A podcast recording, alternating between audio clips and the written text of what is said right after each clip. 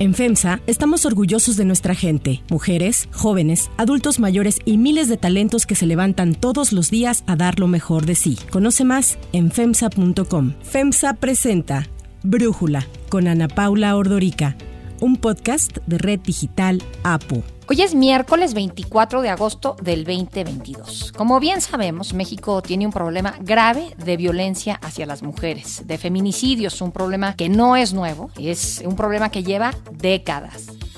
¿Por qué de verdad no se contempla la posibilidad de crear una fiscalía especializada para el tema del feminicidio y se deje de dejar esa responsabilidad a los gobiernos estatales que no están haciendo nada? Te repito todos los días atiendo el problema. Y no estoy solo preocupado, estoy ocupado. Así entendemos el tema. Sí, que venga este. El tema de la igualdad, de verdad. Y, y, y, no es guerra de hombres contra mujeres. Sí.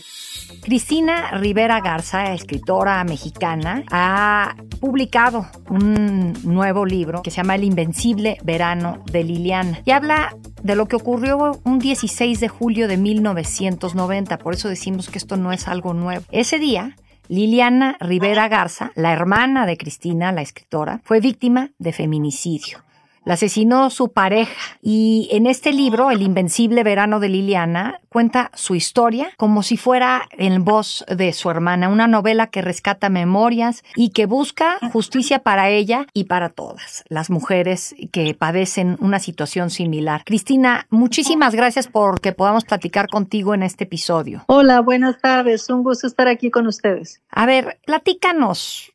¿Qué pasó con tu hermana Liliana? ¿Cuál es su historia? Pues mira, como le sucede a tantas mujeres, no solo en México, sino en el mundo, Liliana entró en una relación amorosa que al inicio parecía pues una relación como tantas, una chica joven que se enamora de un compañero de la preparatoria, pero poco a poco esa relación se fue tornando muy difícil y muy tóxica. Este muchacho, Ángel González Ramos, nacido y crecido en Toluca, cada vez fue más controlador y manipulador e intentó pues controlar a mi hermana, controlar su vida y controlar su muerte, ¿no? Hasta las condiciones últimas. Digo que es una situación que por desgracia está muy generalizada, pues porque vivimos en sociedades donde este tipo de conductas por lo regular han sido aceptadas en nombre del amor, en nombre de un amor romántico. Las baladas románticas nos han enseñado que deben interpretarse como síntomas de cariño y de amor y creo que toda una larga lista de mujeres asesinadas, ese número espantoso que es el de 10 mujeres que mueren al día en manos de feminicidas, pues nos enseña que tenemos mucho que pensar acerca de esta coalición entre lo que es el lenguaje del amor romántico y la violencia que acosa paso a paso a las mujeres en nuestro país y en otros países. A ver, Cristina, esto ocurrió desde 1990. ¿Por qué decides ahora, eh, tantos años después, escribir sobre ello? Sí, sí, es algo que trato también en el libro, porque bueno, los ciclos de, del duelo son muy variados, cada persona los enfrenta, cada familia los enfrenta de manera distinta, pero creo que en mi caso fueron dos los elementos que permitieron que finalmente, 30 años después, pudiera escribir este libro. Uno, indispensable, por supuesto, es que en las últimas décadas, gracias a muchas movilizaciones de mujeres, algunas feministas y algunas no, pues hemos ido desarrollando, generando un lenguaje lo suficientemente preciso y digno para contar estas historias desde el punto de vista de las mujeres, desde el punto de vista de las víctimas. Creo que en 1990, por desgracia, ni mi hermana ni otras mujeres tenían este lenguaje, esto que nos permite decir hay violencia de género, esto se llama asedio, esto se llama violencia, hostigamiento, etcétera, ¿no? Creo que hemos desarrollado este tipo de lenguaje que nos permite contar la historia, finalmente desde otro punto de vista que no sea el del patriarcado. Y por otra parte, en mi caso muy particular, nosotros guardamos todos los papeles de mi hermana, tratando de reactivar el caso. Yo abrí las cajas donde estaban sus pertenencias, aunque yo iba buscando nada más una agenda o información que nos permitiera localizar a sus amigos de, de hace 30 años, me encontré con la sorpresa de que Liliana había hecho un trabajo maravilloso de archivo de sí misma, guardando muchos recaditos, muchas libretas, el tipo de cosas que ahora nosotros pondríamos en Facebook o en Twitter, que Mm. parece que no son importantes, pero que van retratando pues la vida cotidiana, eh, cómo la vamos sintiendo y qué pensamos sobre ella. Tener acceso a esta voz de Liliana, pues también me permitió escribir este libro, no sobre ella, sino con ella, que creo que es algo importante en este sentido. A ver, cada vez que hablo en alguno de los espacios sobre feminicidio, Cristina, la pregunta que me hace mucha gente, a veces eh, más hombres que mujeres, es ¿por qué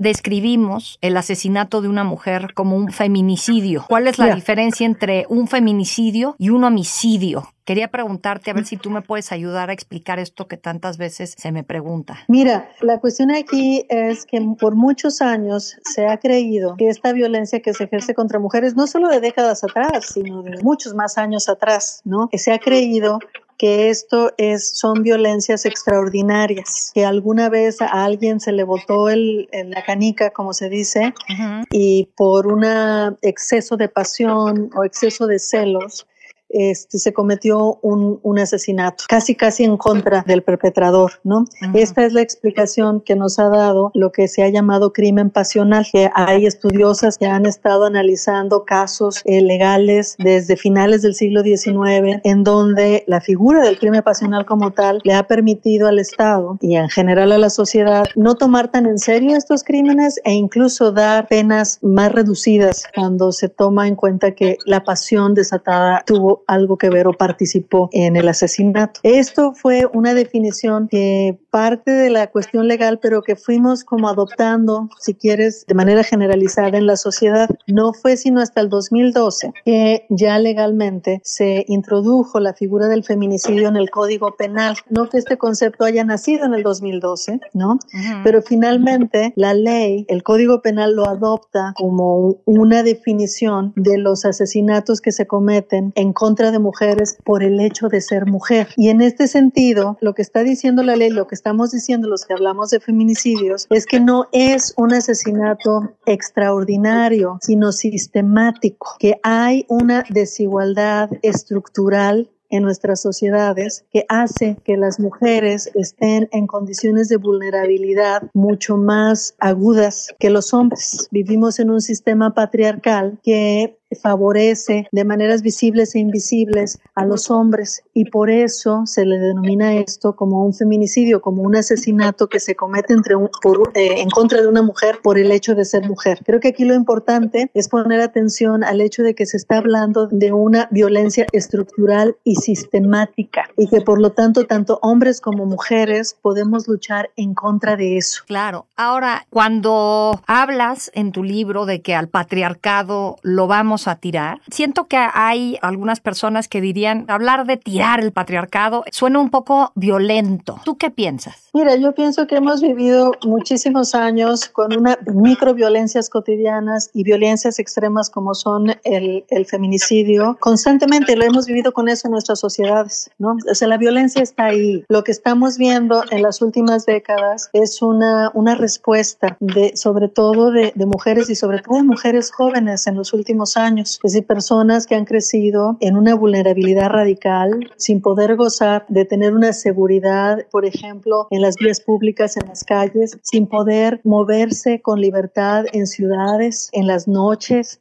en ciertas áreas de los lugares donde vivimos. Es decir, hay unas condiciones que si nos disponemos a realmente verlas, a volverlas visibles, explican con mucha facilidad el por qué hay grupos enteros, especialmente de mujeres jóvenes, enojadas y enrabiadas. Yo entiendo muy bien la frustración y la rabia que nos da a los familiares, a los deudos, a las personas que hemos perdido mujeres a causa de la violencia y siento como muy personal esa frustración. Creo a la vez que en los últimos años han ocurrido cosas realmente, así como han ocurrido cosas lamentables y la violencia sigue creciendo, creo que las organizaciones de mujeres y feministas en general han contribuido muchísimo a abrirnos los ojos y a contar estas historias de otra otra manera. Ahora, quería preguntarte sobre Ángel, Ángel González Ramos, el feminicida de Liliana, tu hermana. ¿Qué ha sido de él? ¿Qué ha pasado? Mira, yo hace poco, en el Día Internacional de la Mujer este año, eh, grabé un video, lo estuvimos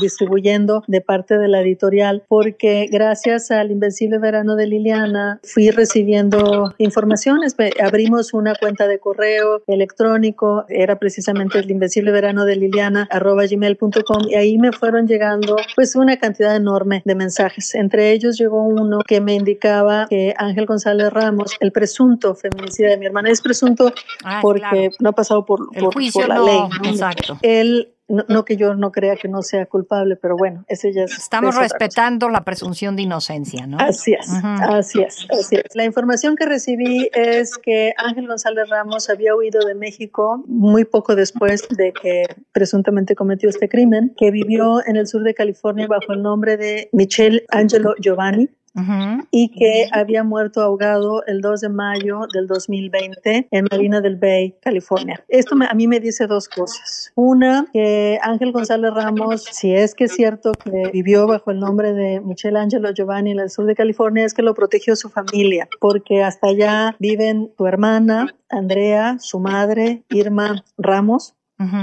y que como a muchos feminicidas en el país, lo hemos visto recientemente con ejemplos muy concretos, la familia, los amigos, los vecinos, los compañeros de trabajo están muy dispuestos a hacerse de la vida de la vista gorda e incluso a encubrir a estos violentos asesinos. Y eso nos habla de que necesitamos leyes y necesitamos atención, no solo contra el feminicida, sino contra aquellos que se vuelven cómplices de esta violencia extrema y de asesinatos. Y por otra parte, lo que me dice esta información también, yo de manera extraoficial he realizado eh, investigación acerca de, si podemos comprobar que alguien que se llamó Michelle Angelo Giovanni murió precisamente ahogado el 12 de mayo de 2020 y los documentos indican que así es. Ahora, lo que hay que comprobar es que ese Michelle Angelo Giovanni que murió en la fecha que he dicho es precisamente el Ángel González Ramos que hemos estado buscando todos estos años. Yo me comuniqué con la subprocuradora de justicia en México, muchos meses. Se supone que están investigando, pero son ya muchos meses en los que no he recibido ningún tipo de información. Era ya nada más comprobar una información que ya tienen. Se supone que estaban haciendo contacto con la Interpol y con otras agencias policiales internacionales, pero hasta hoy en día no tengo ningún tipo de información. Entonces, lo que dice aquí es que justo como bien sabemos, los feminicidas van a seguir cometiendo este tipo de crímenes porque hay impunidad, porque saben que no se les va, eh, hay una gran probabilidad de que no se les castigue. Está ahí pues la responsabilidad del Estado. Entonces aquí son dos cosas, la responsabilidad del Estado en las que siempre hay que tener la mira puesta y lo que decía antes, que también nos corresponde a nosotros como parte de la sociedad civil denunciar a estos criminales violentos. El invencible verano eh, de Liliana, Cristina Rivera Garza es la autora. Muchísimas gracias por haber platicado con nosotros. Muchísimas gracias, Cristina. A ti, a ti por la escucha y a todos ustedes.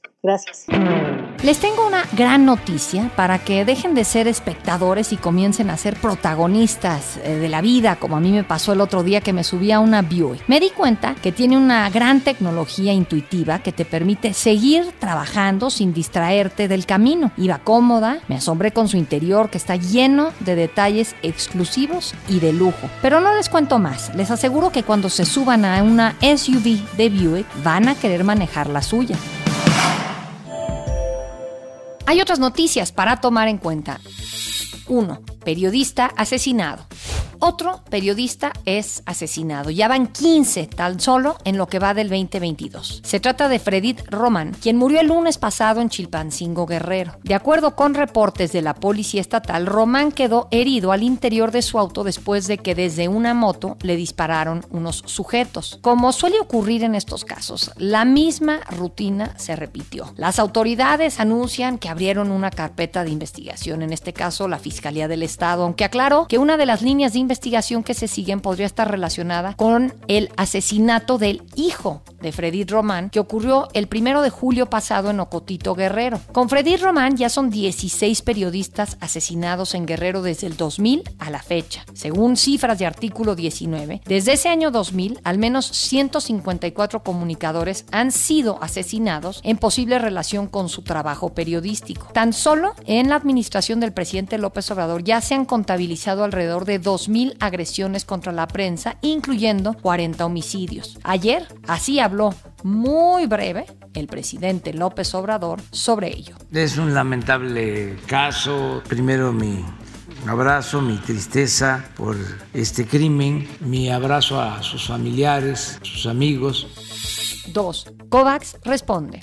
El presidente Andrés Manuel López Obrador amenazó con tomar acciones legales en contra de la ONU y el mecanismo COVAX de reparto de vacunas impulsado junto a la OMS por la falta de entrega de dosis ya pagadas. Unas horas después, COVAX ofreció al gobierno de México 10 millones de dosis pediátricas contra COVID. Ya respondieron, nos van a dar 10 millones de dosis de vacunas para niños. El subsecretario de Salud, Hugo López Gatel, indicó que México ha puesto como condición imprescindible disponer de las vacunas a más tardar en septiembre y dijo que México se reservaba su derecho de ejercer acción legal si no se cumple el compromiso de entrega. Y es que México pactó cerca de 52 millones de vacunas a través de COVAX y para ello pagó 160 millones de dólares, pero solo se han recibido poco más de 24 millones de vacunas. El Fondo de Acceso Global para Vacunas COVID admitió en septiembre pasado que solo entregará 1.400 millones de las 2.000 millones de dosis que había prometido en el 2021 a países en desarrollo. López Gatel calificó como muy tormentoso el acceso a vacunas a través de COVAX debido a las entregas tardías, la poca claridad y los criterios de asignación de vacunas. Hemos estado pidiendo y pidiendo y pidiendo desde hace casi un año que se nos asignen las dosis que nos corresponden. Fue tan tardío el mecanismo que cuando llegó una de las ofertas de entrega, no solo para México, sino se abrió la oferta de entrega eh, de vacunas